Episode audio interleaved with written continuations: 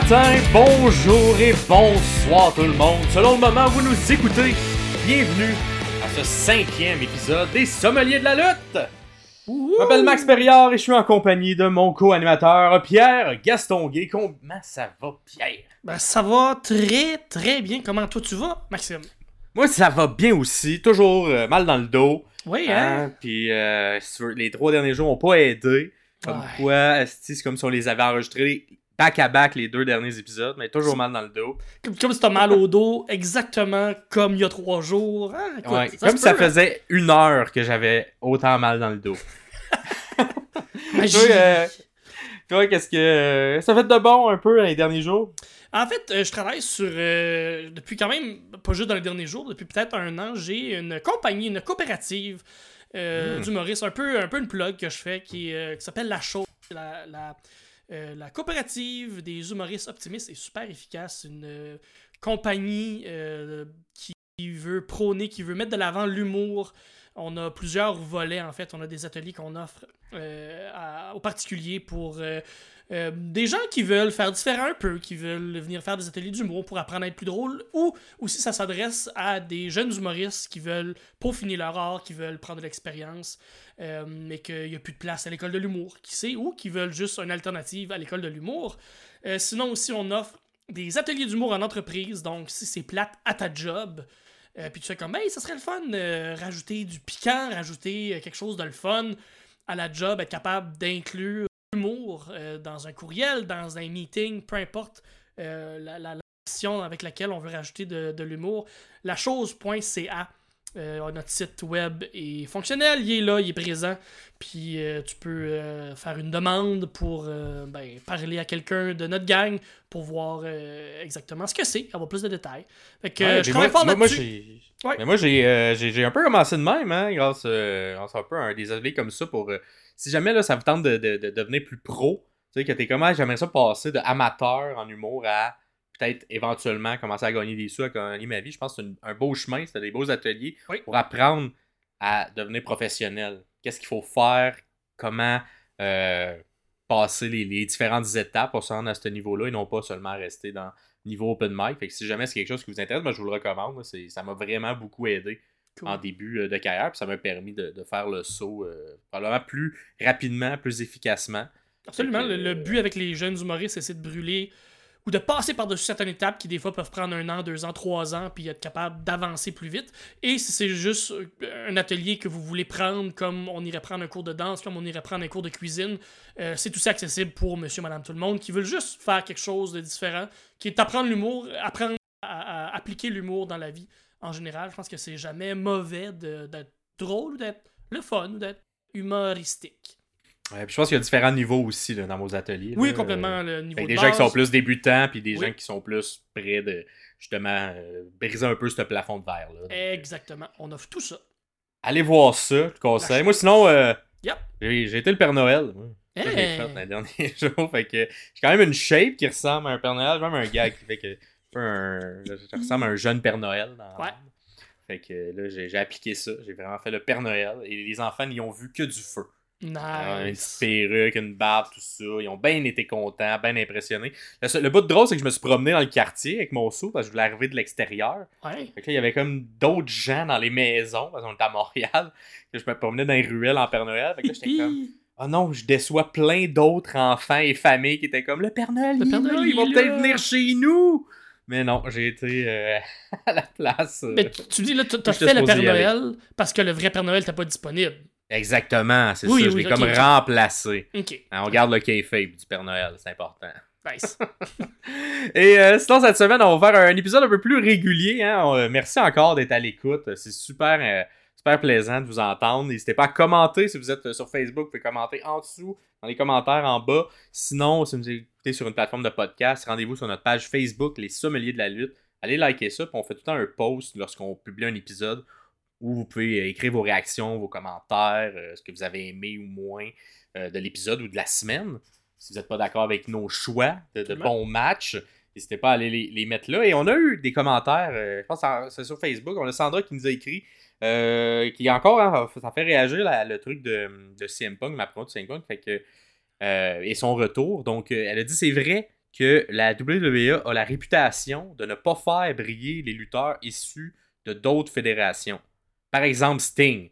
Hein, on se souvient, effectivement, Sting, euh, tu as raison, quand il est arrivé, son petit run à la WWE, il n'a pas été vraiment mis de l'avant comme on aurait souhaité. Il a été un peu une chair à canon pour euh, propulser d'autres talents, entre autres Seth Rollins.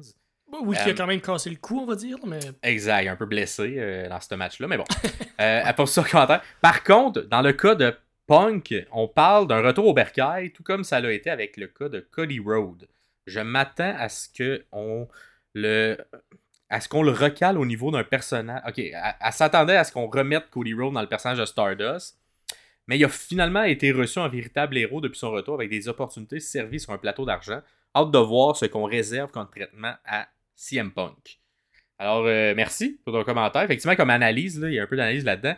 Euh, moi, de mon côté, je sais pas si.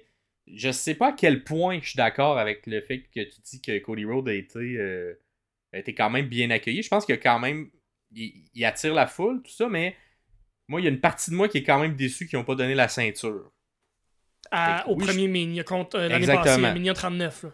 Contre Roman Reigns, je pense que s'il y avait une personne qui aurait pu enlever la ceinture de Roman Reigns, si on avait voulu vraiment le propulser, on aurait donné ça entre les mains de Cody Rhodes. Et on l'a pas fait. Euh, quand on connaît l'histoire de la famille des Rhodes qui ont jamais été mis de l'avant et que là, tout le WrestleMania était un peu moussé sur est-ce que finalement on va finish the story, est-ce qu'on va se rendre à ce que un, une personne dans la famille des Rhodes ait, gagne la ceinture, la grosse ceinture, et ça n'a pas eu lieu alors que l'histoire était écrite autour de ça. Moi, j'ai trouvé que c'était quand même une petite humiliation. Peut-être pas au niveau d'un Stardust, mais je trouvais ça dommage qu'on donne pas la ceinture à Cody Rhodes. Mais force est d'admettre que la foule l'adore. Puis présentement, il est booké, effectivement, comme tu dis, comme un héros. Mais euh, je sais pas. euh, moi, je dirais que ça rentre un petit peu dans du côté humiliation quand même. Je sais T'as pas à quel point euh, il, il- il y a tant des opportunités servies sur un plateau d'argent. Je pense que les gens l'aiment, fait que t'as pas le choix d'y donner des opportunités. Puis c'est ça, c'est ce va gagner la grosse ceinture. C'est ce qui est intéressant, intéressant aussi dans le commentaire de Sandra, c'est comment ça, ça va se transmettre chez Punk? Est-ce que la, la WWE va faire ce qu'ils font toujours et c'est faire une tape sur les doigts avant de l'apporter au prochain niveau ou de l'apporter où le lutteur veut aller? Est-ce que Punk va être capable de gérer s'il y a euh, une tape sur les doigts? Parce qu'on s'entend que Punk, c'est pas la personne qui reçoit les tapes sur les doigts le plus euh, humainement possible ou le plus facilement. fait que c'est de voir est-ce qu'il va avoir cette humiliation-là ou cette, cette euh, tape sur les doigts-là avant que Punk soit capable d'aller chercher une ceinture qui est peut-être celle à Seth Rollins. On sait pas quel traitement qui va lui être, euh, qui va lui être euh, On va affligé. Ou, qui- qui- Moi ma, moi, ma prédiction, c'est que Pong ne touchera pas à une ceinture de tout son prochain run. Ouais. Il, va, il va être comme un, un espèce de, de, de compétition de luxe, mais qui ne réussira jamais à battre un WWE guy qui est resté, quelqu'un qui est resté loyal. Fait que j'ai l'impression que la foule l'aime, évidemment, mais il va tout le temps être moussé à ce niveau-là. Mais euh, on va voir. Moi, j'ai pas l'impression que c'est dans les dans l'optique de I'm not here to make friends, I'm here to make money, si on regarde cette phrase-là, oui, ça fait du sens où je vais vous apporter du monde, je vais vous apporter des yeux sur le produit, je vais faire des bons matchs, mais ok, j'aurai pas de ceinture, je vais être là pendant Mhm. un an, un an et demi, deux ans, peu importe, je vais faire quelques millions, après ça, je vais aller. euh, Ouais. Ben, c'est ma prédiction. J'espère me tromper. Ça se peut que la foule soit réagisse trop fort et qu'on n'ait pas le choix d'éventuellement lui donner une ceinture. Mais j'ai l'impression que ça risque de passer à travers de la gorge de Triple H. Ben, euh, on, on va en la- plus tard. On va en parler plus tard de toute façon euh, de Punk. Puis euh, je vais le dire tout de suite, moi je suis pas un fan de Punk. Je suis un fan de l'aura. Je suis un fan de ce qu'il apporte. Je suis un fan de la façon qu'il pense parce que je, je me considère comme étant un peu Punk dans la vie, puis pas Punk le personnage, mais Punk la la la Punk le, style le de vie. style, le, le- le style de le style de, de pensée, de tout le temps être un peu en marge, un peu contre les, les, les- les gros pouvoirs et contre l'autorité. Donc, mais je- je- la personne comme telle, j'ai un peu de misère. Fait que de toute façon, on va reparler euh, plus tard Ouais. de, de Punk. Moi, moi, je suis plus fan de Punk, fait qu'on va pouvoir s'estiner sur ça. Ah, nice. Pierre. Première chronique, chronique de la semaine, le mot de la semaine, la, la- la chronique lexique. ça. Lexique, Ah, euh, Lexique, il faut dire, je pense, c'est ça? Parce que oui. Fait que le mot ça- de la le mot de la semaine, c'est le mot turn. Turn. Alors quand c'est utilisé à l'intérieur de la lutte, qu'est-ce que ça veut dire turn hein? Parce que quand c'est utilisé dans la vie de tous les jours, par exemple quand tu conduis, c'est pour tourner, hein? Pour aller à gauche ou à droite, exact, U-turn. Mais dans la lutte, le mot Hmm. turn, c'est le changement de rôle d'un lutteur. Donc, il va passer de face à heel ou de heel à face. On sort de parler la semaine passée, je On me souviens. la- Exactement, Méchant on a parlé gentil. méchant gentil. Donc, s'il y a un gentil qui passe de méchant, ça, ça va être un heel turn. Puis si un méchant passe de gentil, ça va être un face turn. Donc, les deux côtés sont possibles. Euh, fait que ça l'explique, je pense pas bien, euh, bien le mot. Toi, euh, Pierre, c'était quoi ton, euh, tes turns ou c'est ça, tes turns les plus marquants dans ta vie? Euh, mon cerveau fonctionne de façon très bizarre. Je, je reviens à mes, mes turns les plus marquants. Mon cerveau fonctionne toujours de façon euh, bizarre avec les mots, avec les façons dont les mots sont placés et le, euh, le- la façon qu'ils sont utilisés et les termes des mots. Moi, un face turn, dans ma tête, à chaque fois que j'entends le terme face turn, c'est vraiment juste quelqu'un qui a une chirurgie puis qui a changé de face. Mais ça, c'est mon cerveau qui fonctionne de façon différente et ou qui a été influencé par François Pérusse en étant très jeune. Un des deux, on sait pas. Ou les deux. Non, moi, mon, mon, mon euh, turn, mon heel turn, parce que c'est souvent celle-là qui marque le plus. Celle qui m'a marqué beaucoup parce que je venais de retourner à la lutte. J'étais accroché très très fort au produit NXT et c'est le turn de euh, Ciampa contre Gargano après leur grosse run euh, avec euh, DIY. Euh, je- on l'avait pas Quand l'équipe s'est séparée. Quand l'équipe s'est séparée, exactement. Euh, puis Ciampa qui a été violent. Après ça, ils ont eu une feud. Là. Ils ont eu deux ou trois matchs euh, Mhm. extrêmement violents. Mais leur chimie Ouais. est incroyable. Ça a apporté vraiment quelque chose de, de, de magique. Et le heel turn que j'ai découvert par après, parce que je n'écoutais plus la lutte au moment où c'est arrivé, c'est le turn de Rollins, Seth Rollins contre le Shield. Euh, ça aussi, ça a été marquant. Euh, j'ai réécouté un peu par après toute cette époque-là, toute l'arrivée du Shield, toute la montée du Shield aussi, euh, les, les, les darlings qu'ils étaient face au, à la foule. Et le turn qui est arrivé euh, de, de, Ouais. de nulle part aussi presque, mais il était rendu là, je pense. Euh, Il était vraiment rendu là. Moi, c'est, euh, moi je l'écoutais à, à ce temps-là, puis c'était le, le, le pouls qu'on avait. On sentait que l'équipe était vers la fin. Elle Ouais, venait de ouais. un peu. Euh, était devenu des gentils, on s'entend. Shield était rentré en tant que méchant, des jeunes méchants qui essaient de prendre le contrôle.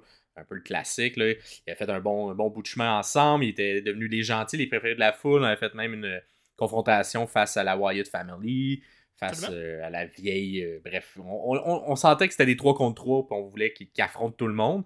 Ils avaient fait le tour et là, on était comme bon, ça serait le moment de briser cette équipe-là. Euh, Roman Reigns, Dean Ambrose et Seth Rollins. Mais tout le monde s'attendait que ce soit Dean Ambrose ou Roman Reigns, qu'on savait, mais non, on le sait clairement, là, que c'était le préféré des, des Ah, décideurs. Ouais. Mais euh, la surprise était vraiment que c'était Seth Rollins qui fasse le turn contre les deux autres. Puis quel bon Ça, en solo. Exactement. Son, son puis- rire, là. Un peu Exactement. C'était bon. Ah, c'était très bon. Puis à l'époque, je pense que c'était celui qui, des trois qui shinait un petit peu moins. Et ça, ça lui a permis de- de- d'avoir une couleur claire. Ouais. De, de, donner également beaucoup de- d'exposition avec les, les- les mois qui ont suivi où il a rejoint un peu l'équipe de, de The Authority avec euh, Stephanie McMahon et Triple H. Donc, euh, c'est un bon choix d'histoire. De... Puis on, s'entend des, on s'entend des trois lutteurs dans The Shield. C'est Seth Rollins qui était peut-être le plus. euh, le complet plus apte- au départ. plus complet parce qu'il sortait Ouais. d'une bonne run comme champion, comme Tyler Black euh, à Ring of Honor. Il, était- Mhm. il avait lutté contre les meilleurs à ce moment-là euh, dans, dans, euh, dans Ring of Honor, dans les Indies. Puis il était le plus complet. Il était lui qui avait le- peut-être le plus d'expérience dans de la lutte, lutte, versus Ambrose qui arrivait peut-être plus avec un background de hardcore puis de, de, de indie Ouais. un peu plus niché. Puis, Et ben, meilleur au micro euh, aussi. euh, aussi, oui, ouais, ben c'est ça. Il a peaufiné son, son craft euh, vraiment Ouais. avec le micro, là. Dean Ambrose. John Moxley. Ouais. Maintenant, qui était connu comme Moxley. John Moxley sur les Indies. Fait que, ouais. Puis toi, toi ton, ton- celui qui vient en tête comme heel Ah Oui, il y en a eu beaucoup qui m'ont marqué, mais le, le plus euh, récent ou qui m'est tout de suite en tête, c'est euh, la- la- l'espèce d'amitié entre Kevin Owens et Chris Jericho Ah, oui. qui s'est terminée hein, lors d'un festival de l'amitié. Ouais. Et que euh, Kevin Owens a remis une nouvelle liste euh, à Chris Jericho, qui à, l'époque il avait le personnage de You Just Make the List, et que là, il était sur la liste, et c'était la liste d'Owen, et tout ça a comme culminé à un affrontement éventuellement euh, qui s'est rendu euh, à Mania.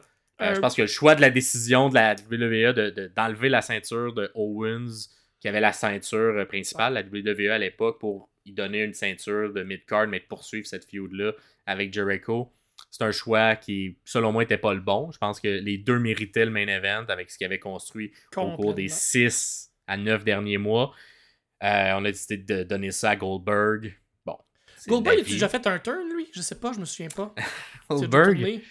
Goldberg, en tout cas, il, il faisait pas. il- C'était c'était quick quand il faisait des choses. Ben, Il tournait, il tournait aux trois mois, là, on s'entend. Ouais, exact.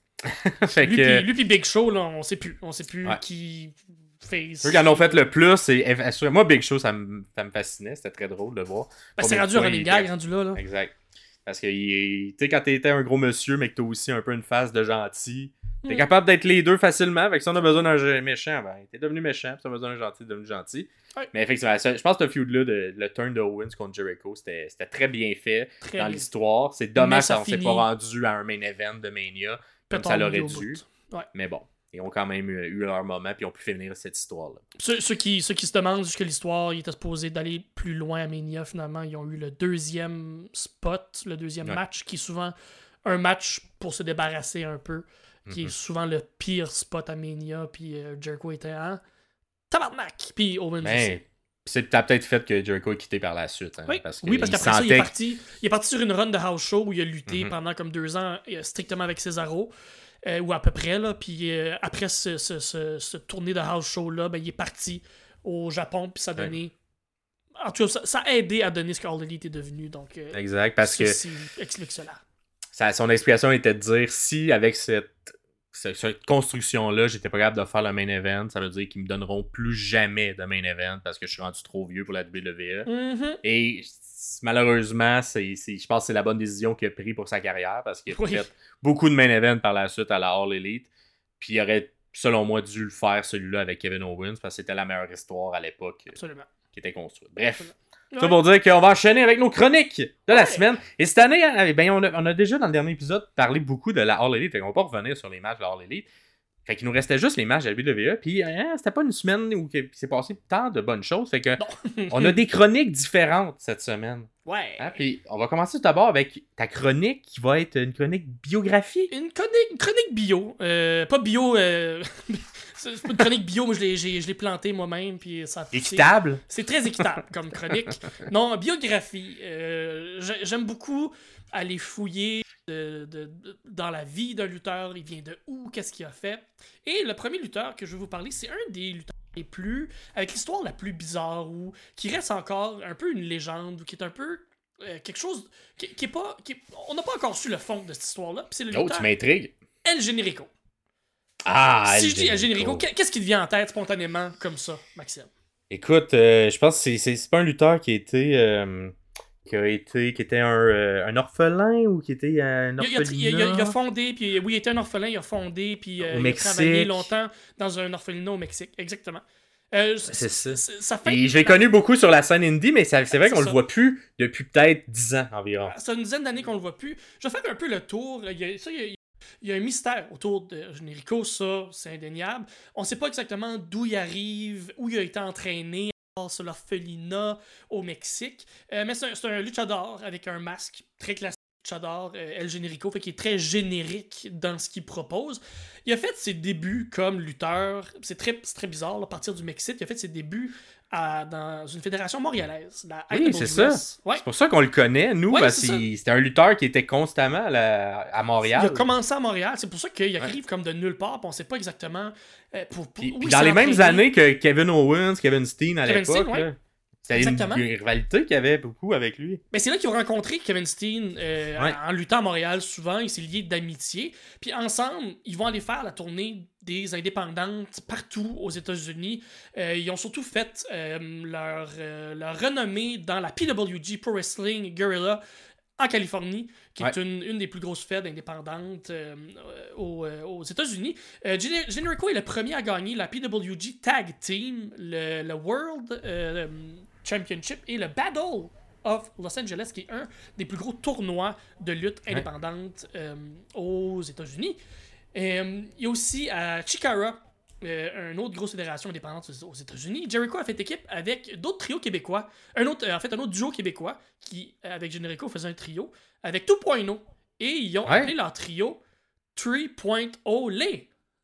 Oh! Petit jeu de mots, oui. parce que Generico euh, avait le chant Olé, Olé, Olé qui a, euh, Exactement. je crois, euh, mis populaire euh, au Québec. C'est grâce Ben, à probablement ça, ou tu sais, si tu un. Vu qu'il avait été connu un peu à Montréal au départ, est-ce que c'est comme peut-être rappeler les racines avec le Canadien de Montréal? Je sais pas, mais il l'utilisait. Ouais, il l'utilisait, Ah, puis on s'entend Olé, ça fait un peu mexicain, ça fait un peu Ben oui. Amérique du Sud. Fait je pense que c'est vraiment lui qui a apporté cette chaîne-là au, deux- au, au plus deuxième niveau. Là. Mais la Mhm. pierre angulaire de sa carrière à El Generico, c'est vraiment la ceinture qu'il a gagnée à, à Ring of Honor, surtout euh, avec Kevin Steen, encore une fois, son ami de toujours, Ouais, et la feud qui a suivi contre Mhm. Kevin Steen quand Steen a tourné contre Generico. Generico qui a été un Ultimate Babyface pas mal toute sa carrière. Ouais. Euh, et euh, ce qui a mis fin un peu, ou le début de la fin pour Generico, c'est quand Steen euh, l'a trahi, mais pas l'a pas trahi dans le ring, c'est l'a trahi sur papier et il a signé avec la NXT et qui est devenu Kevin Owens.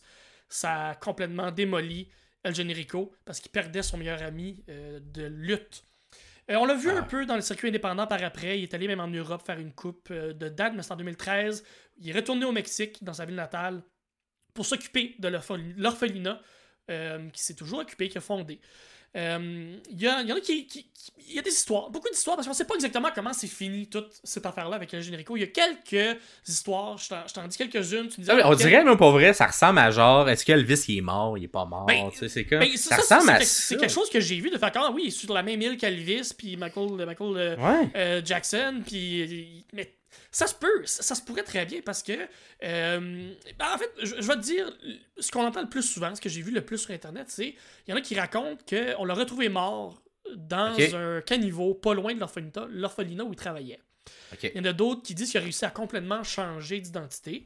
Puis il travaille toujours à ce même orphelinat-là, mais on le reconnaît plus. On n'est plus capable de savoir si c'est vraiment lui. Parce qu'on il a Ouais. Parce qu'il n'y a pas son masque, c'est ça. On l'a jamais vu sans son masque. Avec son masque, on sait pas c'est qui, on peut pas le reconnaître. Ouais. Puis, euh, mais la rumeur la plus farfelue, moi, ça me fait bien rire, c'est qu'il y en a qui disent que El Generico serait en fait Sami Zayn. Puis moi, c'est complètement insensé. Là. Mais, tu je l'ai lu sur Internet. Je me suis dit, ce qu'on voit sur Internet, c'est rarement Ouais. faux. Fait que je voulais juste le nommer là. Vu que moi, je Ben, trouve ça euh, vraiment euh, fou. là. Ouais. Mais ça doit, ça doit venir. Moi, je pense que ça vient parce que.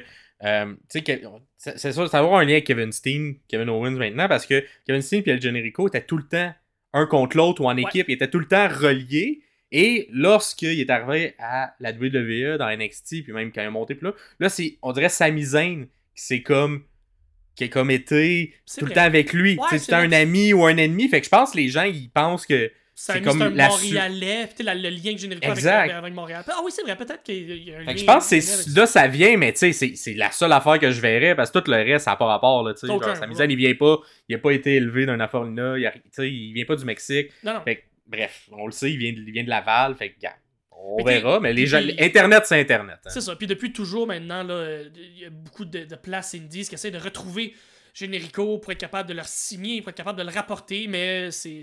Oubliez ça. Penses- il- Penses-tu qu'on va le revoir un jour? Euh, je sais pas. Moi, je pense que oui. Tu penses que oui? Ah ouais? Moi, je pense Moi, moi, pour vrai, je sais pas il est où, mais je peux pas croire qu'on a eu la dernière. Il va revenir d'une manière ou d'une autre. Euh, je pense pas que ça va être à travers des grosses fédérations, mais qui sait, on sait jamais. Une dernière petite Mais il- run, le sortir. Peut-être une dernière petite run un moment donné qui va revenir. euh, Avec Kevin puis- Steen? Ben, on va voir, tu sais, je que, sais. que tu sais. Steve est encore en contact avec, puis Je sais lui, pas. sait il est où, puis qu'il attend juste le moment pour. Je sais pas. Ouais, mais en tout cas, yeah, on, on verra ce qui va se passer, mais moi je pense que ça, va- ça- on peut pas ne on peut pas pas savoir il est où comme ça. Il faut qu'il nous donne des nouvelles un moment donné. On Ouais. sache il est rendu où. Au Mexique, c'est facile de t'effacer, surtout c'est sa ville natale, c'est son pays natal, Ouais. il connaît tous les, les trucs. là.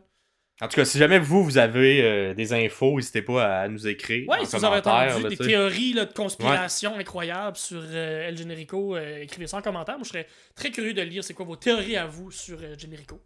Ouais. Ben, merci, merci pour le partage. Plaisir. Hein, par la suite, on, on va enchaîner avec une des une chronique qu'on va faire cette semaine qui, est, qui a encore rapport à CM Punk. Écoute, ça a fait beaucoup réagir. Fait qu'on a comme pas le choix de continuer un peu. Puis en plus, celle-ci, il était bon cette semaine. Oui. Parce qu'il était à SmackDown, du côté de SmackDown, le 8 décembre dernier. CM Punk a pris le micro, cette fois-ci un peu plus tôt hein, dans la soirée, ce qui fait qu'il y a eu un petit peu plus de temps. A même collé au début, il a dit Je suis au, dé- je suis au début du show, on peut pas couper mon temps, fait que si vous voulez faire des chants, faites des chants.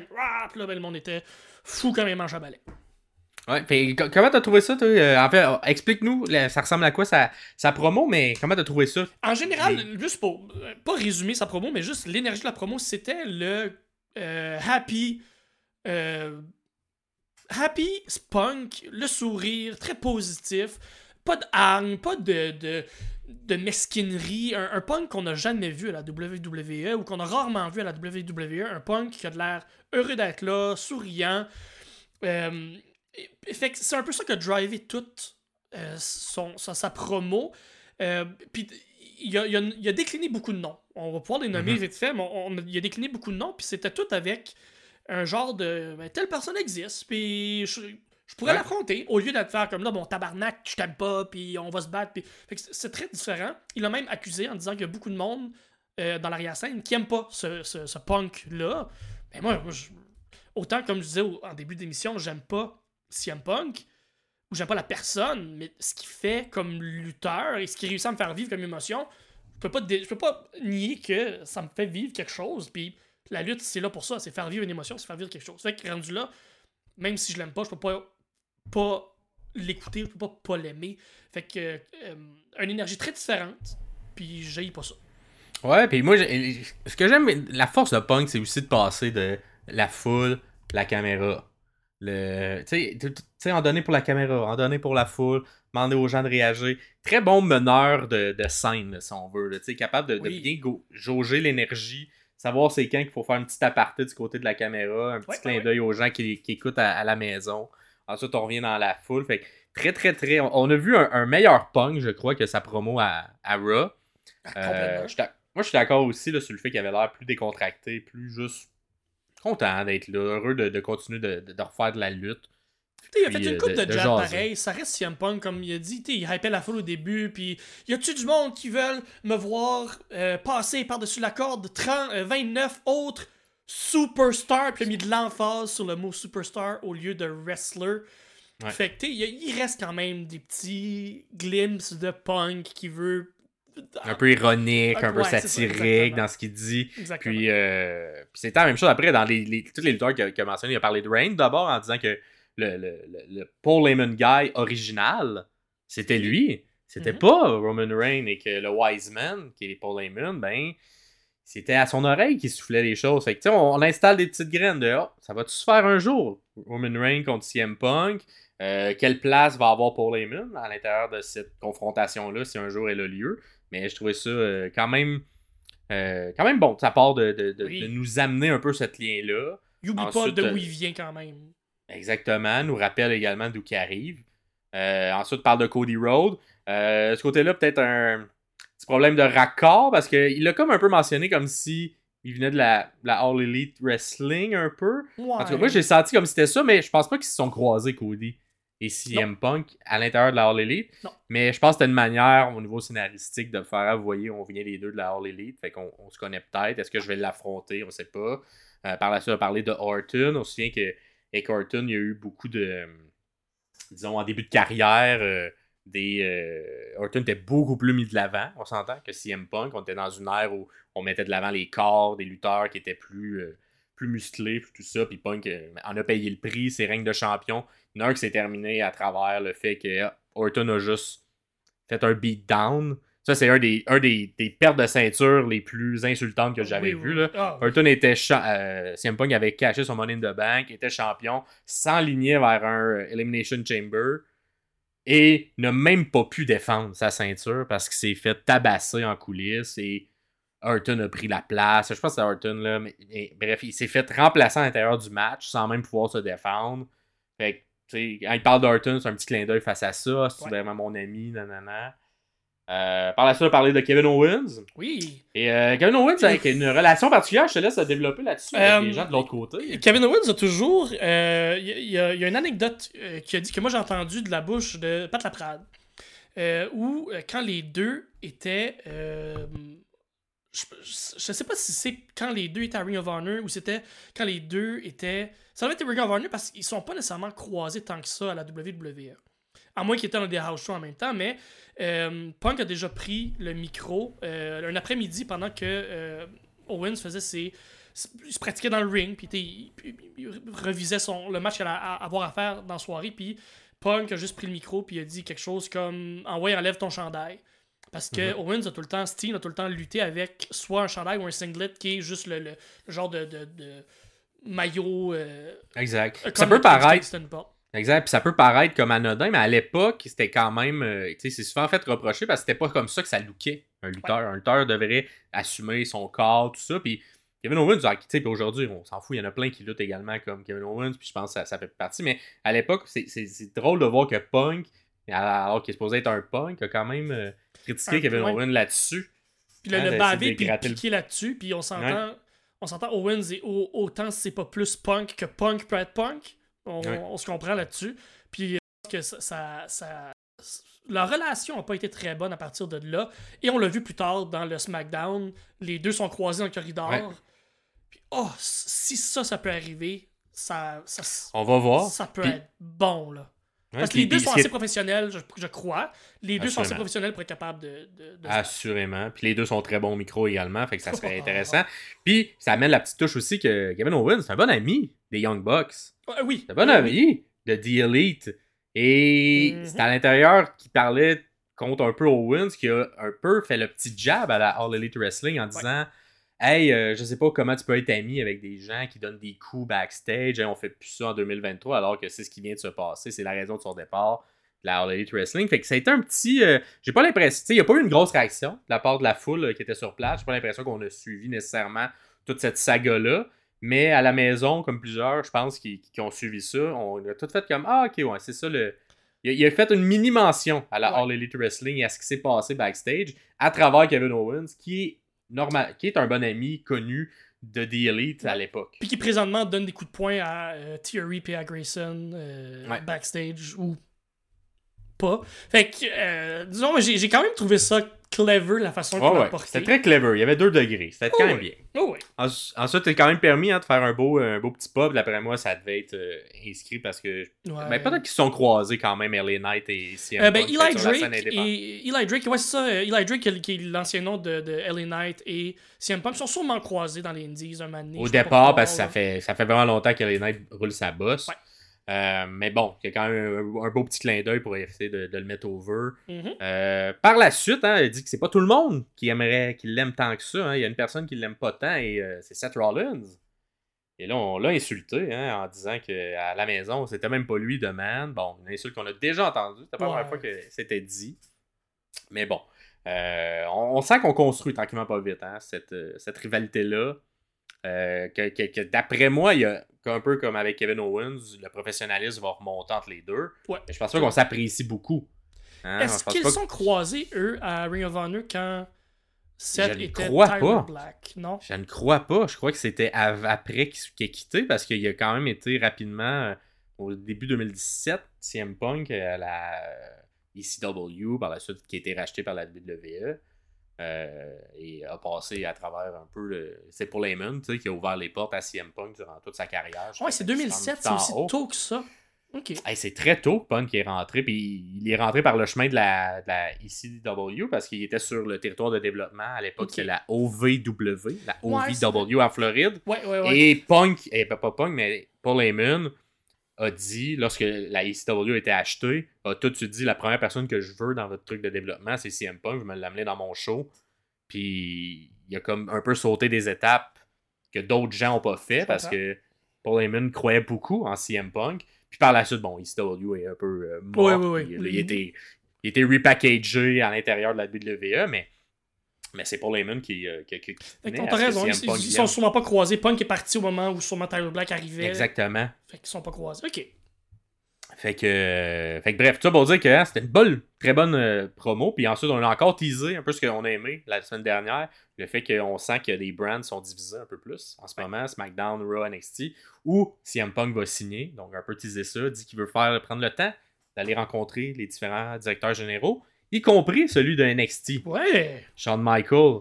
Et il y a eu une euh, apparition à. Il y a eu apparition, il y a eu tease, ah, je vais te signer à NXT. Et ça, pour vrai, s'ils font signer CM Punk à NXT, comment ne pas le voir comme une attaque directe envers la All Elite Wrestling qu'il y a Collision le samedi et que, et que le, le mercredi, mardi, c'est NXT qui joue, est-ce qu'on veut faire cet affrontement-là, donc l'ancienne, si on veut, poule d'or de la All Elite Wrestling qui était CM Punk, qui amenait beaucoup de revenus de, de, de porte, est-ce qu'on veut le faire affronter son ancienne J'ai pas en à face ça. à face. En tout cas, on avait Collision qui était samedi également, le pay-per-view de NXT qui était, qui, qui était samedi. euh, qui était samedi. Donc, est-ce que. il- On va voir. Moi, moi, je pense que tu peux pas le faire signer autre place que SmackDown et Raw, mais s'il ose le faire mettre à NXT, ça va être difficile de ne pas voir euh, d'attaque directe. Ça serait quand même bon. Ça serait quand même bon. Ouais. Fait que, mais bonne promo, hein, si vous voulez aller Oui, l'écouter. Contrairement à sa première à Raw, elle, elle vaut plus la peine d'être écoutée. On voit euh, sa force au micro. puis- Plus proche d'un vrai punk qu'on aime, qu'on connaît. Ouais, ouais. Qu'on aime ou pas, là. Exact. Des beaux petits clins d'œil, des beaux deuxième degré. Fait que Oui. c'est très bon. Ensuite, ton match de la semaine, toi, euh, Pierre? Mais euh, à Raw et à SmackDown, c'était pas moi les, les meilleurs shows que, que j'ai Ah, vus cette semaine, surtout qu'on a eu la chance de voir les, les- toutes les shows de la All Elite euh, à deux au complet. Euh, Mais par contre, il y a un match qui a commencé ma semaine lundi passé, le Raw du 4 décembre, si je me trompe pas. Drew contre Sami Zayn. Drew qui a ouvert Raw, euh, qui est parti en promo, puis qui dit que. euh, qui, invite tout le monde à Welcome to, to un cla- classique de début d'épisode, et qui dit qu'il il trouve ça décevant parce que, euh, avec Punk qui est arrivé, il dit c'est comme si tout le monde peut faire de la merde, s'en aller, puis revenir comme s'il n'y a aucune conséquence, puis Ouais. Lui, il pour- a eu difficile. Lui, Oui, son, son oui. départ puis son retour, il, il a fallu qu'il travaille énormément pour reprendre le spot qu'il il a. a été là. faire les indies, qui s'est repackagé, qui a pris de la masse musculaire, qui, qui- Ah il a travaillé fort pour être capable de revenir en Drew McIntyre qui est présentement et que euh, le three-man band dans lequel il était soit complètement effacé, qu'on qu'on voit plus le 3MB euh, au travers de, de, de Drew. Euh, fait qu'il y a eu un chant de CM Punk qui est parti, puis Drew a fait comme ah, ça pourrait être n'importe qui, mais on sait clairement qu'il parle de Punk. Il dit la semaine passée, Seth Rollins a défendu son titre contre le gars que j'ai battu il y a deux semaines. Il trouve ça injuste. Il trouve ça pas correct. Puis euh, il continue sa promo en faisant comme qui d'autre qui me tape ses nerfs? Parce qu'il est rendu, c'est parti sur un rant en faisant comme qui, qui j'aime pas ici. Il dit Sami Zayn. Et parce que c'est la WWE ou parce que c'est de la lutte en général, la toune de Sami Zayn est partie. Ben oui! Hey, c'est on cue. On Q! On Q, Q Sami Zayn. Euh, oh, oh, il est rentré euh, avec un micro, lui aussi, Sami Zayn, en disant euh, T'as t'as beaucoup à dire. Euh, tu sais ce que t'as l'air de, de savoir ce que tu veux dire. Dis-moi en pleine face, je suis là. Puis Drew part. Dit euh, La semaine passée, euh, tu dis qu'on était. T'as dit qu'on était pareil, toi puis moi. Ça, c'est Drew qui dit ça à. Euh, qu'on qu'on s'est fait avoir par le Bloodline. Parce qu'on se souvient que euh, Drew s'est fait avoir à- dans un pay-per-view. Castle. Castle. euh, ouais. Euh, Euh, Clash, of the, Clash of the Castle. Clash of the Castle. Puis, euh, ben, ça crosser parce que cette histoire-là, on, on la connaît. Fait qu'il dit, on est pareil, mais il dit, euh, euh, on n'est pas pareil parce que toi, t'étais dans le Bloodline, puis tu t'es caché derrière le Bloodline de moi, tu te cachais derrière les autres, puis tu t'es fait tra- trahir. Puis Sammy, il dit, oui, je vois ce que tu veux dire, t'as raison, on n'est pas pareil. Moi, quand j'ai perdu devant ma famille, devant mes amis, à Elimination Chamber euh, cette année, il dit, moi, Mhm. je suis- je je- je suis resté affamé. Je voulais continuer à me battre, puis ça m'a apporté dans le main event de WrestleMania. Fait que Ouais. Sammy, grosse promo. Puis là, Drew qui est comme, peut plus rien dire, il est comme, ben, apportez-moi un ref, on va se battre. Puis parce que c'était de la bonne lutte quand même. C'était un bon, un bon segment. Et il y a le match qui commence, c'est un très bon match. C'est un bon match parce que euh, si c'était pas un bon match, ben, Chris, j'en parlerais pas là Ouais. présentement. Euh, il y a eu de la bonne offense des deux bords. Euh, Sammy a fait quelque chose en début de match que moi j'ai trouvé inhabituel, qui a été un peu plus high-flying, qui a fait Ouais. un peu plus de gros moves. Euh, il, a fait un suicide dive, ensuite il a fait un, un moonsault de la barricade, ensuite il a fait un autre. C'était très rythmé. C'est ouais, c'est super, super quick. Euh, très tôt dans le match, des grosses moves, et ça lui a permis d'avoir le dessus sur McIntyre et d'avoir l'avantage. Euh, le, le match continue, l'offensive continue de la part de Sami Zayn. Euh, il veut donner une descente du coude. Il fait qu'il se place dans le coin sous la deuxième corde et fait une petite descente du coude dans le front de McIntyre. Une petite move bien basic, bien anodin, mais il se tweak, il roule, il se déconcrisse la cheville en faisant cette Mhm. move-là. Euh, et c'est ce qui va un peu driver tout le reste de l'histoire dans le match. Euh, et c'est là qu'on tombe dans la deuxième moitié. Zane met tout ce qu'il peut pour continuer l'offensive. Il veut pas se laisser abattre par cette euh, blessure-là. Mais force est d'admettre que Drew prend le dessus quand même. Il a même Un fait gros monsieur, là. Il est fort, là. Ben, le, le gros monsieur qui est fort, il a fait ton rêve, Max. Ben, je sais, il a fait mon rêve. Il a fait ton rêve, il a fait K-pop. Il- Pour Eh montrer oui, il s'est que. mis sur le dos, puis il est revenu, Il est puis ça, c'est mon rêve. Puis moi, à chaque fois, je le prends personnel. esti, Je suis comme, c'est à cause. il, essaie, il, il essaie de me. Ben, c'est c'est- dirigé directement vers toi. Hein. En plus, contre un Québécois, contre Sami Zayn que j'adore. esti, Ben, il pensait à toi quand il l'a fait, là. Ah, Je pense même que je l'ai vu faire des fingers à la caméra. en tout cas, En disant, ouais, fuck ben, you, Moi, j'en faisais devant ma télé. Bon, que, voilà. euh, Au moins, tu as répondu. Hein? euh, il a fait un K-pop McIntyre pour montrer que c'est lui qui était rendu en forme dans le match. C'est lui qui allait prendre le dessus. Euh, Puis, euh, c'est ce qui arrive. Drew prend Sami, le lance dans la table des commentateurs. On s'en va à la pause. Je, je- je mets ça de l'avant parce que quand on revient de la pause, Sami est complètement détruit. Il essaye de revenir, il essaie de revenir, mais euh, il, est, il est pas capable. Euh, il y a un moment donné où Sami reprend un peu le dessus. Il lance en dehors, puis il veut faire un suicide dive pour pogner McIntyre. Puis lui, c'est ok, c'est- le temps de me prendre mon momentum. Puis quand il vient qu'à se relever, il est pas capable à cause de sa cheville, à cause de Il sa jambe. mal. Il a trop mal, il est pas capable. Puis là, il va, le ref arrive, puis là, il- comme le, il parle au ref, mais il est dos à McIntyre qui, lui, voit tout ça, avec ses grands yeux, mhm. qui envoie chier un peu Périard par la bande. Ben ouais. Puis il revient dans le ring, donne un bon coup de poing dans le genou de Sami qui tombe à terre. Euh, un Claymore qui s'ensuit. 1, 2, 3. Drew gagne en bon heel qu'il est devenu. Drew, je crois, qui Ouais. est un très bon heel. Euh, je vous conseille ce match-là parce que c'est de la bonne lutte. Euh, le travail heel face est exécuté à la perfection. Sami vend extrêmement bien. Le une de ses plus grandes forces Ouais. en général. Ça, il c'est- vend de des vendre. blessures tellement bon. Là. il, il- est excellent. on sent, on a l'impression de sentir que la, la blessure est vraie. Le callback à la fin, euh, de, de ce qui a fait perdre le match, le callback, donc Mhm. tout ce qui s'est fait au début, qui est les grosses dives, et ce qu'il n'a pas été capable de faire à la fin, ce callback-là, pour finalement perdre le match. Je trouve ça très très bien monté. Même que plus tard dans le show, Drew attaque Sami euh, backstage. Il vise la, chev- la cheville euh, qui est endommagée, Mhm. mais je crois que ça va mettre euh, Sami en pause pendant quelques semaines. D'après moi, il va partir en, en vacances, qui est très mérité, pour le revoir, d'après moi, au Rumble. Euh, D'après moi aussi, un petit, un petit pop quand il va peut-être revenir lors du Rumble. Puis toi, tu penses que ça s'enligne vers où le- le chemin de McIntyre dans les prochains mois, mettons jusqu'à Mania? Parce que moi, avec ce qui se présente, j'ai l'impression. Bon, ma prédiction, attention, prédiction. Prédiction. On s'en- on s'enligne peut-être vers Jay Uso Je crois que ça va être Drew ça. McIntyre. Je crois que ça va être ça.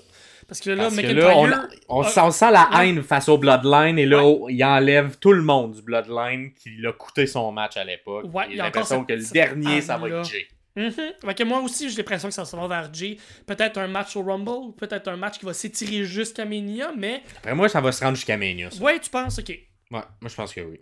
On va capables. construire durant le Rumble euh, cette haine-là face À l'intérieur du Rumble comme tel, les deux vont Ouais. avoir Ben, un moi je pense que Drew va, va, va, va, va focuser beaucoup sur le Bloodline. Fait que, euh, on va voir.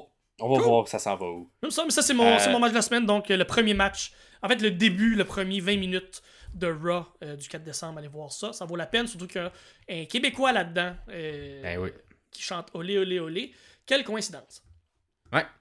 Alors, euh, on va poursuivre avec euh, une autre chronique euh, qui n'a pas rapport. Ça va être une chronique souvenir. Une Ah, chronique nostalgie. Nice. Et on va l'appeler une chronique vieillir comme le bon vin. Oh, cute. Parce qu'il y a des matchs, il y a des rivalités, il y a des choses qui sont arrivées il y a longtemps. Que toi, je pense, t'écoutais même pas la lutte à l'époque et que des fois, quand on les regarde aujourd'hui, on fait Hey, c'était-tu bon, ce moment-là? Ça a bien vieilli. Ça a bien vieilli. Pas Fait comme un match de, de, de filles euh, avec des oreillers. Non, ça, ça, a très mal vieilli. Très mal vieilli. Très, très, mal vieilli. Très, très, très, mal vieilli.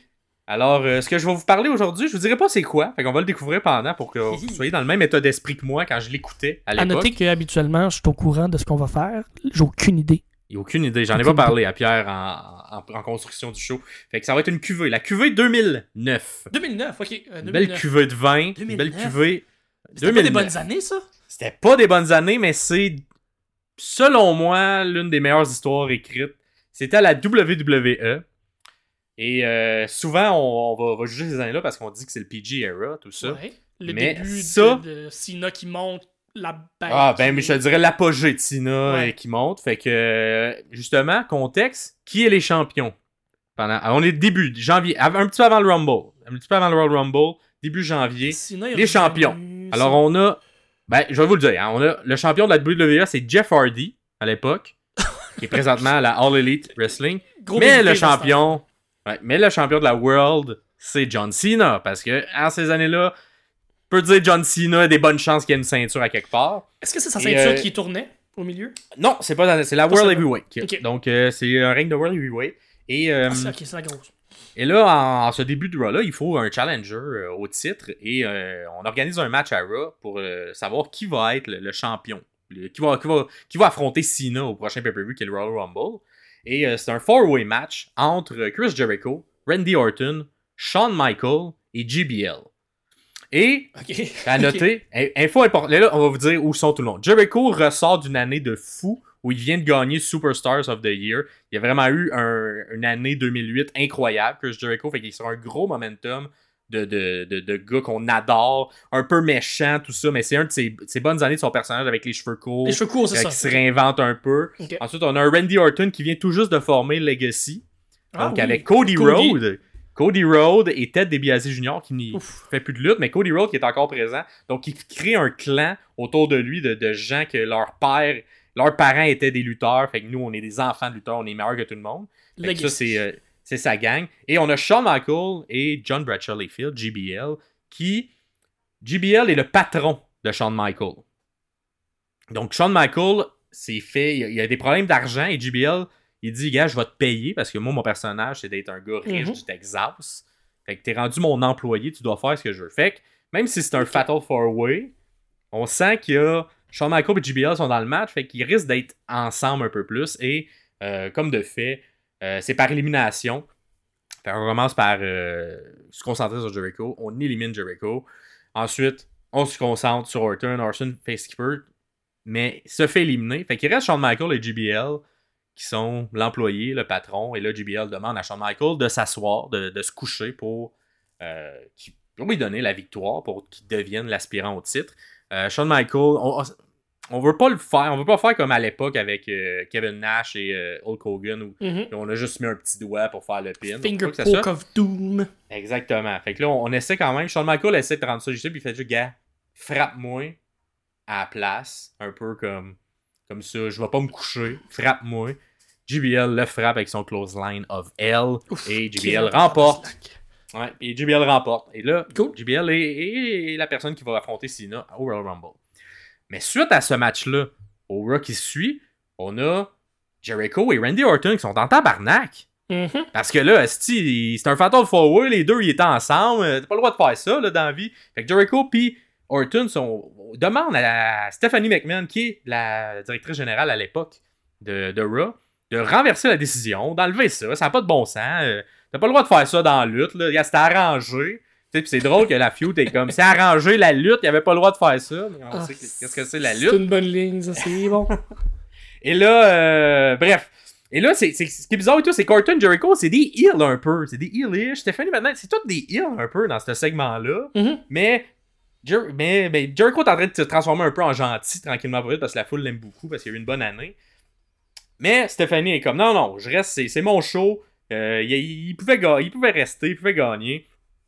Et même que le ton monte à l'intérieur. Il y a des insultes qui s'envoient sur euh, Jericho qui est comme dit euh, T'as pas la légitimité d'être là, toi t'es juste là parce que ton père il a, con- il a construit la compagnie. Et là, là, ça, ça vient toucher les cordes sensibles à, à Stephanie McMahon qui renvoie Jericho. You're fired, Jericho. Et là, ça finit de même le show. là. Fait que là, Orton, il, il- lui, c'est un méchant, mais il dit Oh, ok, finalement, je vais fermer ma gueule, là, je, vais- je vais pas moi non plus être, job. être envoyé.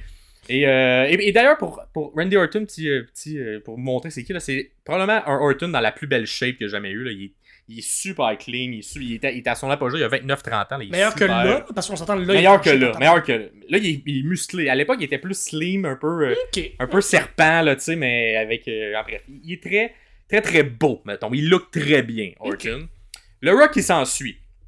Orton il est comme, hey, c'est un peu weird tout ce qui se passe. Fait que je vais essayer d'aller comme flatter dans le sens du poil, tu sais, pour pas moi non plus me faire me renvoyer. Fait que euh, il va voir euh, Stéphanie en coulisses dans son bureau. Puis là, euh, il essaie d'être un peu docile, là, tu sais. Mhm. Puis là, tout ça, elle est comme, arrête de me licher le cul, là, Randy, là. Je te renverrai pas. C'est pas bon pour la, c'est pas bon pour la compagnie qu'on te renvoie. Anyway, j'ai ça du monde qui me liche le cul. Fait que, va-t'en. T'as les- tu sais, t'es- personne un peu comme, comme ton père. Fait que, fait que t'en aller. Ouh, ouh, ouh. Et là, Orton, c'est un méchant, mais là, il comme, va chier un peu. Uh-huh. Fait qu'il se met à dire, gars, toi, tu devrais avoir peur parce que la semaine prochaine, Vince McMahon, il revient. Puis moi, pas sûr que Vince McMahon va garder, euh, va, va- va donner Raw euh, entre tes mains parce que dans le vestiaire, là, on rit tout de toi. On rit tout de toi. Tous les lutteurs, toutes les lutteuses, on rit de Stephanie McMahon parce que t'es juste là à cause de ton nom de famille. T'en as pas de pouvoir, on s'en fout de toi. Et là, Est-ce qu'il y avait une Là- couche de vérité là-dedans? ben, exactement. La force de, de, de, de tout ce segment-là, c'est que c'était un peu ce qui se disait sur Internet. C'est un peu ce qui se disait entre Les débuts d'Internet, le, le- quand ça Exactement. commençait là, à avoir un On impact un- sur le, le produit. Là. Exactement. Puis là, c'est amené à l'écran. Fait que là, le, le côté flou que Oh, moi j'aime bien, tu sais, le c'est kayfabe, bon. il est où? Et là, on dit un peu ce que les gens sur Internet disent, que Steph est juste là pour, pour- parce que c'est la fille d'eux. Et on l'amène de l'avant, mais là, c'est dit à travers un Orton qui est un méchant en ce moment. Mais là, il va-tu être gentil? Qu'est-ce qui va se passer? Et là, le ton monte et Stephanie, en a trop, frappe Randy Orton. Hmm, Le crisse une claque d'en face. Je pense que j'ai vu ce Et là, et là, un gros sell d'Orton. Et là, un des meilleurs acting d'Orton qui est très en tabarnak, mais il se retient. Et là, t'as un face-à-face avec Stephanie où tu sens toute la colère qui déborde d'Orton, mais femme sa gueule et s'en va. Mais il a hâte à la semaine d'après quand Vince va revenir. Fait que on, ça se termine pour cette semaine-là. On saute à la C'est un semaine. Là, on est. slow burn, j'aime ça. C'est vraiment un slow burn. Et là, on est au Raw euh, avant le Rumble. Donc, juste avant le Rumble, euh, Vince revient. Et là, Vince, il est comme, qu'est-ce qui se passe, stick, dans ma compagnie? Euh, là, Jericho, qui, qui- qui arrive, parce qu'il est comme, moi, j'ai été renvoyé, ça n'a pas de bon sens. Jericho est là, demande à Vince, gars, là, là, ça n'a pas de bon sens, tu m'as renvoyé, été superstar de l'année de l'an dernier, c'est pas bon pour ta job, ramène-moi. Fait que Vince, c'est comme, gars, c'est vrai, t'es bon, pour la- bon pour la compagnie, mais c'est pas fun, c'est pas gentil ce que t'as dit à, ma fille, là. Fait que tu pourrais-tu t'excuser? Et ça, c'est un segment dans le ring. Fait que là, la foule, et là, t'as Jericho qui fait juste un petit I'm sorry, je suis désolé, rapidement, juste pour finir. Il y a Stéphanie qui monte sur le ring avec, également, avec son père. Et là, c'est pas assez. C'est pas assez. Tu peux pas juste dire ça. Et là, t'as la foule qui commence à réagir avec le produit et qui dit On your knee, on your knee, on your knee. Mets-toi à genoux, mets-toi à genoux, tu vas faire tes excuses. Et là, il y a une belle improvisation parce que c'est trois personnes qui sont très bonnes au micro Mhm. qui, qui prennent ça, qui se mettent à, à, à l'intégrer à la, à la dynamique qui se passe et qui disent Ouais, effectivement, mets-toi à genoux, j'aille pas ça. Stéphanie leur dit Je suis d'accord avec ce qu'ils disent eux autres, mets-toi à genoux, excuse-toi. On force Jericho à s'excuser à genoux. Jericho, comme vous savez, super bon au micro, le Ah fait très bien. Fait que tout, tout ce que je vous dis là, c'est des trucs que je vous conseille d'aller regarder si vous voulez ou un récapitulatif de ça. Fait, qu'il- fait que là, Vince fait parfait, vu que tu t'es excusé, t'es réengagé, puis t'es dans le Rumble, puis même affaire pour Randy Orton. Fait que Randy Orton, on le nomme, il est comme, hey, non, non, moi tout, j'ai besoin d'excuses. La semaine passée, ta fille, là. Fait que là, euh, arrive, il arrive dans le ring, il était pas dans ce segment-là, mais il arrive, il, il demande des excuses. Il dit, force ta fille à t'excuser à moi, elle m'a frappé dans la face la semaine passée. Je peux pas faire ça avec un employé, c'est ma boss. Et là, on a tout un Vince, vous savez qu'il est quand même bon Vince au micro, qu'on l'aime ou qu'on l'aime pas. euh, Ouais. Oh, oui, oui, oui, oui. Fait qu'on sait pas, il va-tu aller de quel bord? Il va-tu trahir sa fille? Il va-tu être du bord d'Orton? On sait pas. Puis là, il fait comme, ah, ouais, mais en même temps, elle avait un peu raison de te frapper. Et là, on prend le côté de sa fille. Il dit à Orton que ah, ce qu'elle a dit, c'est un peu vrai. Tu sais, ton père, c'était personne avant que j'arrive dans sa vie. Moi, j'ai donné un vrai personnage. Moi, c'est moi qui il a fait. Ce qui a fait que ton père est devenu populaire, c'est grâce à moi, Vince McMahon. Fait que toi, si t'as une job aujourd'hui, c'est grâce à moi, c'est grâce à ma fille. Toi, tu vas t'excuser à ma fille de demander des excuses. Et là, Stéphanie capote un peu et comme oui, excuse là. Vince c'est comme c'est quand même le boss, c'est comme gars, Stéphanie va-t'en là. Retourne en coulisses. Je vais régler ça avec Randy tout seul. Toi tu fais juste mettre de l'huile sur le feu. Il va s'excuser à toi, mais inquiète-toi pas, va-t'en. Là demande à Randy. Il reste Randy, il reste Randy puis, euh, puis Vince sur le sur le ring. Demande à Randy de s'excuser. Randy, non, il veut pas. Sens la colère encore. Il y a un personnage un peu de Voice in My Head, très très fort, veut pas s'excuser, mais si, j'ai pas le choix, il, il me le demande. Et là, Vince, il dit si tu t'excuses pas, je te renvoie. Ouh. Je te sors du Rumble puis je te renvoie. Oui, j'ai dit que t'étais revenu dans le Rumble, mais là, je te renvoie. Et là, Randy, il, il sait pas quoi faire, il fait ses faces de fâché. Et là, Vince est comme, parfait. Randy Orton, your! Et là, coup de poing d'en face de Randy à Vince McMahon. Et là, Vince McMahon est rendu à 60 ans, 70 ans avancé, tombe à terre, un beau sel de Vince. Et là, on fait tout casser ce qui se passe, qu'est-ce qui se passe. Randy, à l'époque, avait un, un, un de ses moves qui était un punt kick. Fait un Oui. dégagement. Et là, sans ligne d'un coin, Vince McMahon est à terre un peu étourdi, frappe un punt kick à Vince et il a du... ça a l'air de faire mal. C'est tellement bien vendu. Vince tombe à terre, s'effondre. Stephanie revient dans le ring en criant à capote et le Raw se termine comme ça. Damn! Tout reste en plan. Et là, c'est le Royal Rumble qui arrive. Rumble, Ah, c'est le, c'est le, le, sh- c'est le Go Home Show du Rumble. exact. Et là, Tabarnak!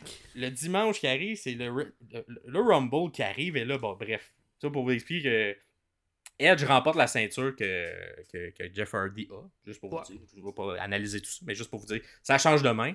Cena garde sa ceinture contre euh, JBL. Et dans le Rumble, on a Legacy, qui est le team avec Cody Rhodes. Et, euh, et là, c'est un des, des plus beaux builds de Rumble, très intelligent, où on décide vraiment d'assumer qu'on est une équipe. Et c'est la seule fois dans l'histoire de tous les Rumbles qu'une équipe ne s'est jamais trahie à l'intérieur du match. Parce que des fois, tu as des équipes Oh, qui rentrent ensemble, mais à un moment ou un autre, soit un des deux se fait éliminer par les autres, ou si les deux sont dominants, quelqu'un va trahir l'autre à un moment donné. Mais ça, ça n'arrive pas avec Legacy. Orton contrôle son clan à la perfection et Wow. réussit à éliminer tout le monde grâce à Cody Rhodes, grâce à Ted DiBiase. Il perd un moment donné. Euh, je pense que c'est Ted DiBiase qui va perdre. Mais à la fin du match, dans le fa- dans- quand il en reste 4, il y, en a, il y a Cody puis il y a Randy. Et ils, travaillent en équipe, ils sortent un, ils sortent l'autre. Il reste Randy puis Cody. Fait que là, qu'est-ce qu'il demande? Il dit Sors, c'est moi ton boss. Et ça s'exécute. Il passe par-dessus la troisième, sort du ring, respecte Randy Orton, son autorité. Donc Randy Orton gagne le match. Mais là, il était à ça de se faire renvoyer le lundi d'après. Fait qu'est-ce qui va se passer? Parce qu'on s'entend quand tu gagnes le match du Royal Rumble, tu as accès à une ceinture, à un match de championnat contre quelqu'un. Fait que le, le- lundi qui suit, on a un Randy Orton très. le, le torse bombé. C'est lui qui ouvre le. Raw d'après. C'est lui qui. Je sais pas c'est lui en tout cas. Il y a un gros segment à l'intérieur qui explique que j'ai gagné grâce à mes deux boys. Yes, sir, on est bon, la Legacy, on se tient.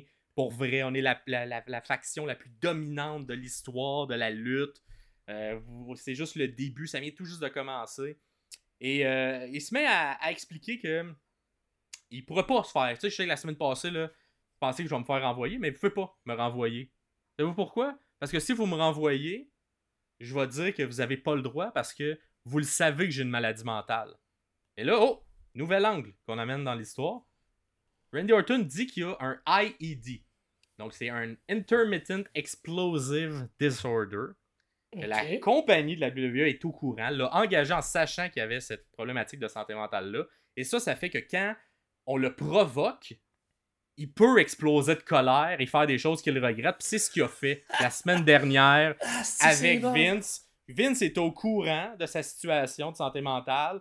Et si vous me renvoyez, c'est comme si vous me renvoyez à cause d'une d'une situation que vous saviez que j'avais, que vous m'avez forcé. Donc, donc, il est rendu une victime. Randy Orton prend la position de la victime. Il Il serait très bon avocat. un bon avocat. Il dit Gamin, là, c'est moi qui j'ai des problèmes de santé mentale. Vous avez abusé de mes problèmes. C'est pour ça que j'ai frappé Vince. C'est pour ça que je suis comme ça. Fait que si vous me le virez, vous allez. Moi, je vais vous poursuivre. Puis là, il, y a des. Tu sais, il est comme juste. Il y a une armée d'avocats, là. On va poursuivre la WWE, je m'en fous. Et je vais mettre tout le monde, tous les lutteurs, là, qui sont dans le backstage, je vais vous mettre au chômage. Il n'y en aura pas de WrestleMania. Parce que moi, j'ai gagné. Moi, j'ai gagné le contrat pour aller à WrestleMania me battre contre le champion. Fait que si vous respectez pas ce contrat-là, je poursuis la compagnie, je poursuis tout le monde, il n'y en aura pas de WrestleMania. Fait que là, euh, évidemment, on sait pas trop quoi faire. Stephanie arrive. Là, il pense que Stephanie va le renvoyer. Et comme, non, non, gars, c'est bon, on va pas te renvoyer. T'as gagné ton contrat, t'avais tué mon père, mais moi, je, je sais comment je vais pouvoir défendre ce qui s'est passé. Et là, le retour de Shane McMahon. Here Qui comes the money! Here comes the money. Arrive et dis Moi, je vais défendre mon père, je vais défendre ma soeur. On va se battre contre Randy Orton et on organise un match à No Way Out, le prochain pay-per-view qui a lieu. Euh, la feud se construit donc entre euh, le Royal Rumble et No Way Out. Donc, on fait des rappels, on fait Randy Orton qui fait juste mettre l'emphase sur son problème de santé mentale, sur le fait que quand il est provoqué, ça se déclenche, tout ça. Le match a lieu à No Way Out. Euh, bon, beau petit match, vous pouvez l'écouter si vous voulez, mais c'est pas tant marquant. Orton gagne. Avec l'aide de Legacy, bon, réussissent à, à tricher. Puis à Est-ce que Shane a fait Le- un gros spot qui pas rapport? Comme il fait d'habitude? il a fait les coast to coast, il a fait... mais je me souviens pas d'un spot en particulier dans ce match-là. Ok. Fait que je sais pas s'il y en a un. Il s'est pas garoché en bas d'une passerelle dans J'ai un pas, paquet de non, j'ai pas un souvenir de ça. Ok, ok. Mais il gagne le match. Et le lendemain à Raw, il dit Gars, c'est pas grave, euh, j'ai perdu le match euh, officiel, mais là, je vais faire un match sans restriction. On va rien que se taper sa gueule, moi, toi. C'est pour défendre ma famille. Fait que là, organise le match au Raw qui suit. Fait que c'est un peu un rematch de la veille. Euh, et dans, à l'intérieur de ce match-là, il y a Cody Rhodes et Ted DiBiase, Legacy, qui interviennent, qui viennent péter à gueule parce qu'il n'y a pas de restriction. Fait que, ils viennent péter à gueule à Shane McMahon. Shane McMahon est magané, il est dans le ring.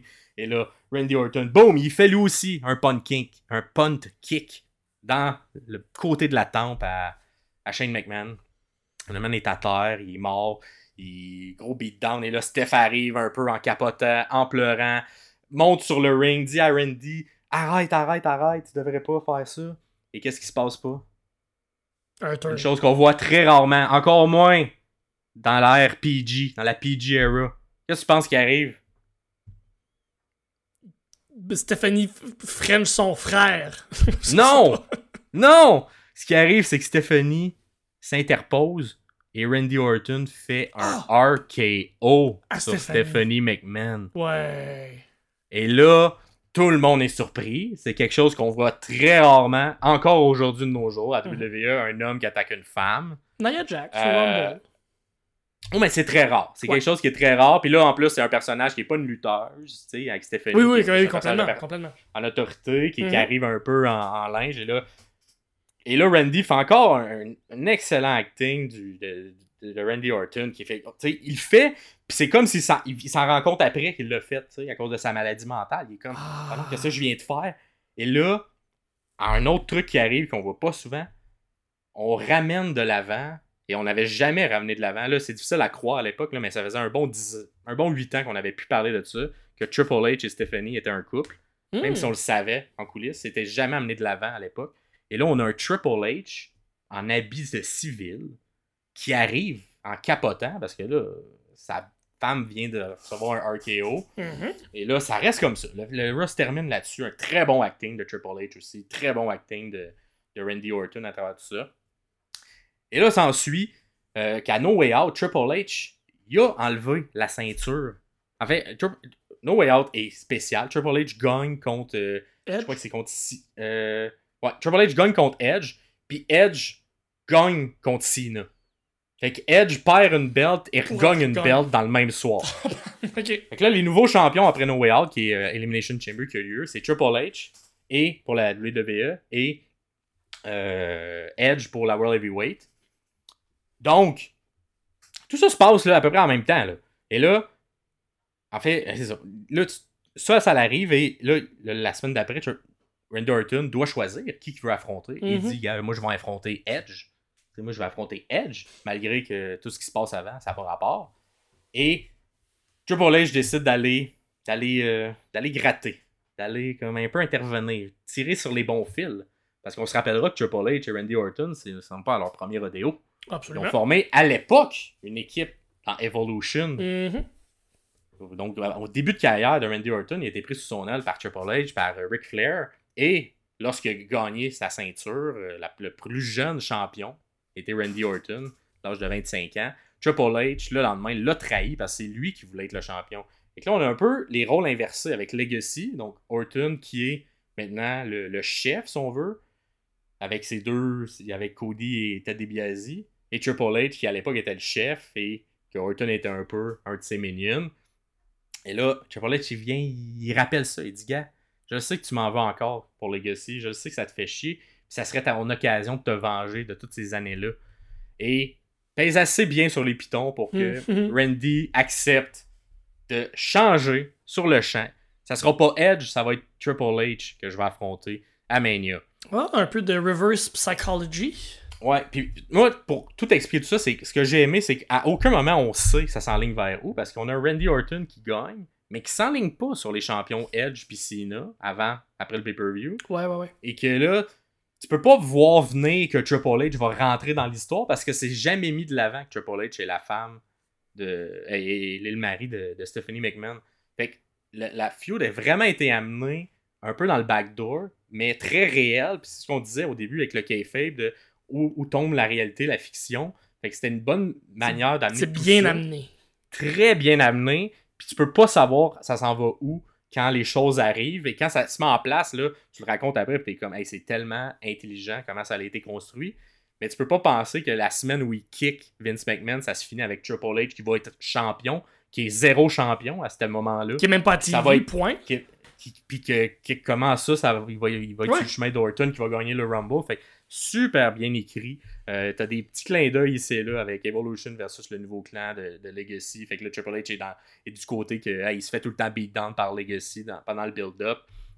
Et, euh, et ça devient personnel. Ça devient vraiment personnel à un point où euh, Orton commence à comparer Triple H à Will McMahon, leur dit que c'est arrogant, qu'ils sont, qu'ils sont caves, qu'ils sont stupides, euh. Qui s'assisent sur un peu un AP, mais qui mériteraient pas vraiment. Mais c'est des gentils quand même, Triple H. Et là, il y a comme un, un face turn qui se passe de la famille McMahon en même temps que Orton solidifie son côté heel. Fait que tout ça est très bien fait parce qu'on commence à avoir de l'empathie. Fait qu'une Steph qui était heel au départ se transforme en face parce qu'elle se fait attaquer par sa famille. Tout le monde de la famille se fait attaquer. Et, euh, là, t'as t'as juste Triple H qui est en crise, qui essaie de frapper tout le monde de Legacy tout le temps. Euh, la semaine d'après, Orton veut juste faire Hey, gars, moi, euh, t'as fait une tentative de meurtre sur moi puis mes amis, fait que je te poursuis. tu vas aller en prison au lieu d'aller à WrestleMania. mais, euh, mais je suis prêt à lever les charges si on se touche pas. Euh, ou si je te provoque pas, t'as pas le droit de me toucher. C'est ça la vraie Ah. Fait que si moi je te touche pas, t'as pas le droit de me toucher. Fait qu'Orton peut le toucher, mais s'il pas- donne pas le premier coup, Triple H peut rien faire. Fait que là, il se met à essayer de l'insulter pour le faire perdre patience pour qu'il aille en prison. Ça se passe pas. Éventuellement, Triple H, euh, comme Orton se met à faire un beatdown sur Triple H. Triple H Mhm. essaie de se défendre, Legacy intervient, tout ça. Mais là, comme Orton a, donné le premier coup, les semaines qui suivent, Triple H peut se venger. Donc on a un Raw où euh, Legacy est supposé se prendre contre Triple H, un partenaire de son choix, pendant que Orton est chez lui à la maison. Euh, il a décidé de pas faire le chemin jusqu'au Raw, donc il fait des entrevues satellites tout le long du Raw pour expliquer qu'il est à la maison. C'est juste pour, pour, dans le fond, j'ai pas peur de Triple H, je me restreins, moi. Ouais, J'ai ouais, peur de ce que je vais y faire. Ouais, c'est pour ça que je suis pas à Raw. C'est pour le faire, là. C'est différentes entrevues à travers la soirée. On arrive au main event où c'est Legacy contre Triple H chez quelqu'un. Legacy arrive. Personne arrive. Donc Legacy gagne par. Parce Défaut. n'y d'oppa- il y a pas d'adversaire, il n'y a pas de défaut. Fait que là, t'as Randy Orton qui revient en satellite, puis qui fait comme. Là, là, comment ça euh, T'es rien qu'un peureux, Triple H. Comment ça, tu voulais pas faire un, un match contre Legacy parce que t'avais peur de te faire casser à la gueule, c'est ça. Et là, pendant qu'il fait cette promo-là, ça sonne à la maison. Fait que là, la femme de Randy Orton, pendant la promo de Randy, sort un peu du cadre, s'en va répondre à la maison. Et là, lorsqu'elle va répondre, c'est à coup de massue que la porte se fait défoncer. Fait que la massue de Triple H. Triple H rentre dans la maison de Randy Orton. Et là, s'ensuit une espèce de genre semi-film d'horreur où tout le de la WWE essaie de se cacher. Orton essaie de se cacher. Puis t'as juste un Triple H qui défonce tout dans la maison. C'est très, Wow. très film d'horreur, mais un bon segment. Et que finalement, bon, finit par le trouver. Ça finit avec un spot qui pitch Randy Orton à travers la, la, la fenêtre de, de la maison. Sort dehors, la police arrive. Triple H se fait arrêter par la vraie de vraie police, là. Ouais, ouais, Pendant que Randy Orton, il est comme là, arrêtez-le, arrêtez-le. Et là, il se fait mettre en prison. Ben, en il se fait envoyer en prison. La semaine d'après, Randy dit, gars, on va régler ça dans le ring. J'enlève les charges contre toi, Triple H. On va se battre pour de vrai dans le ring. Mais euh, viens asseoir euh, dans le ring, je vais te parler, blablabla. Fait que là, viens, évidemment, c'est un piège. Se met à attaquer Triple H lorsqu'il est dans le ring. L'attache, la, le menotte à travers euh, la corde. Et là, une fois qu'il est menotté, on beat down Triple H. Et on demande à Stephanie que c'est la seule personne que tu peux venir tu peux venir, la seule personne qui peut aider Triple H en ce moment, c'est toi, Stephanie. Viens-t'en dans le ring, viens-t'en dans le ring. Stephanie arrive, un peu apeurée. Euh, et là, t'as un Triple H qui comme, hey, qu'est-ce que tu fais, qu'est-ce que tu fais? Et là, Orton pogne Stephanie, la met dans les cordes en DDT. Et il fait un DDT. Ah. Stephanie selle comme si elle est morte, Wow. tombe à terre. Et là, t'as un Triple H qui joue super bien, de genre, j'essaie de toucher Stephanie, mais oh, il me rend pas à Un peu comme l'angle qu'on a vu avec Adam Cole puis Britt Baker il y a comme un an à la. Exactement, ça ressemblait beaucoup. Ça ressemblait beaucoup à ça. Et là, t'as Stephanie qui est couchée comme ça. Et là, mettons, approche-toi un peu, approche-toi de ta caméra. Là, t'as Orton qui regarde. Approche-toi encore. Là, t'as Orton qui regarde. Puis qui est comme. Il regarde Triple H dans les yeux. Puis il fait un petit. Un petit bec. Un petit bec à Stephanie McMahon.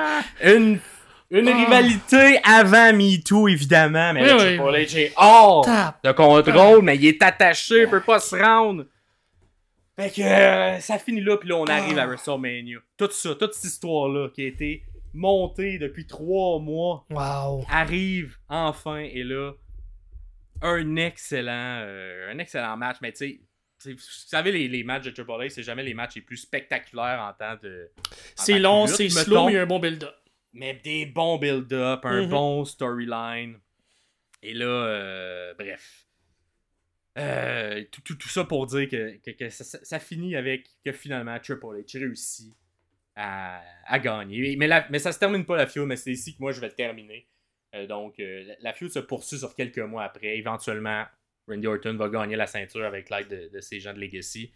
Mais, euh, mais, mais, mais là, le- un des segments, les, juste avant le dernier Raw, avant Mania, t'as euh, une espèce de, de confrontation qui se fait où on pense que Triple H va revenir pour euh, défendre justement le petit bec de la semaine d'avant. Mais c'est pas Triple H qui arrive. C'est Vince McMahon. C'est Ah. Shane McMahon. C'est Triple H. Les trois qui se sont fait attaquer avec Stephanie qui donne un peu les ordres et qui viennent se pogner contre les trois de Legacy. Fait que ça, c'était le, le Raw avant Mania qui a moussé ça. Le, le- le match à Mania est bon, mais la construction de ce match-là est incroyable. C'est euh, quelque chose. Tu sais, beaucoup d'éléments que je vous dis que tu penses pas que c'est pendant le PG era parce que ça touche beaucoup d'éléments qui sont Mhm. pas très PG, mettons, à travers tout ça. Fait qu'un home invasion, euh, un petit bec euh, non voulu. Mais toute l'histoire, euh, c'est fluide, ça fait du sens, c'est Ah. recherché, c'est c'est bon. Ah, C'est bon. très, c'est très très bon. Puis euh, toi, c'est quelque chose, t'avais déjà entendu ou entendu Tu j'ai- vu des clips. Il y a des choses que tu me dis que j'ai vu des clips de ça, mais j'ai jamais su cette histoire-là au complet. Fait que tu la claque d'en face, je l'ai déjà vu en meme ou en, Ouais. en- en gif, ou j'ai j'ai déjà vu. tu sais, le- Je pense que le match Orton Triple H, j'ai vu ce match-là, mais je savais pas pourquoi c'était rendu là. Fait que c'est vraiment bon. C'est vraiment, vraiment bon. Non, c'est- très bon, puis, tout ça était bien construit avec un deuxième niveau. Euh, je pense la seule chose, c'est mon point négatif de cette longue rivalité-là qui a eu Mhm. lieu, c'était pendant PJ Raw, fait que malheureusement, ça aurait. Tu sais, mettons, il y aurait eu un petit plus d'impact s'il y avait eu du sang. Si on avait. Ouais, ouais, ouais. pu saigner, s'il y avait eu un.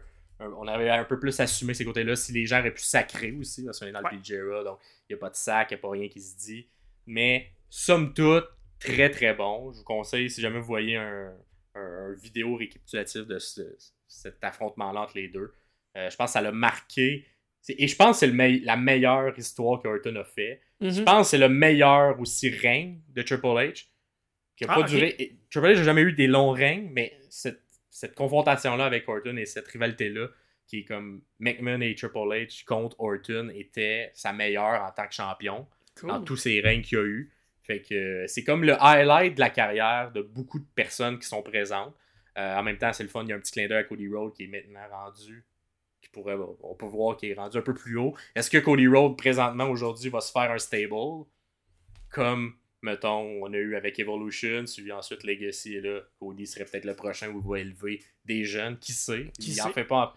Il en fait pas présentement, mais ça serait une belle suite de continuité. Très Puis à cool. l'époque, je trouvais qu'il était une belle continuité entre Evolution et, et on s'entend, il y a quand même un- peut-être un 6-8 ans, 6 ans au moins là, entre, entre la fin d'Evolution puis le début de Le cette début de rivalité-là. Ben Et oui. qu'on prend des éléments qui sont dans le réel. Fait que je vous le conseille. Je vous le conseille. Très cool. Ben merci.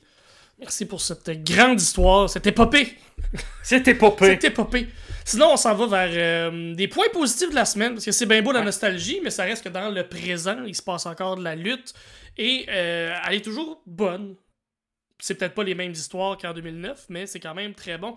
Euh, des points positifs de la semaine, est-ce que tu as quelque chose, toi, que tu as vu cette semaine qui, qui est peut-être pas à l'échelle de l'histoire que tu viens, tu viens de nous raconter, mais quelque chose que tu as aimé cette semaine? Ben, le, le- le match entre les Creed Brothers et les euh, Judgment Day à Raw, Ouais. moi je l'ai bien aimé. On en a parlé la semaine dernière, mais encore une fois, c'est un autre bon exemple pour. On sent qu'ils veulent établir l'équipe des Creed Brothers comme Ouais. des gens légitimes.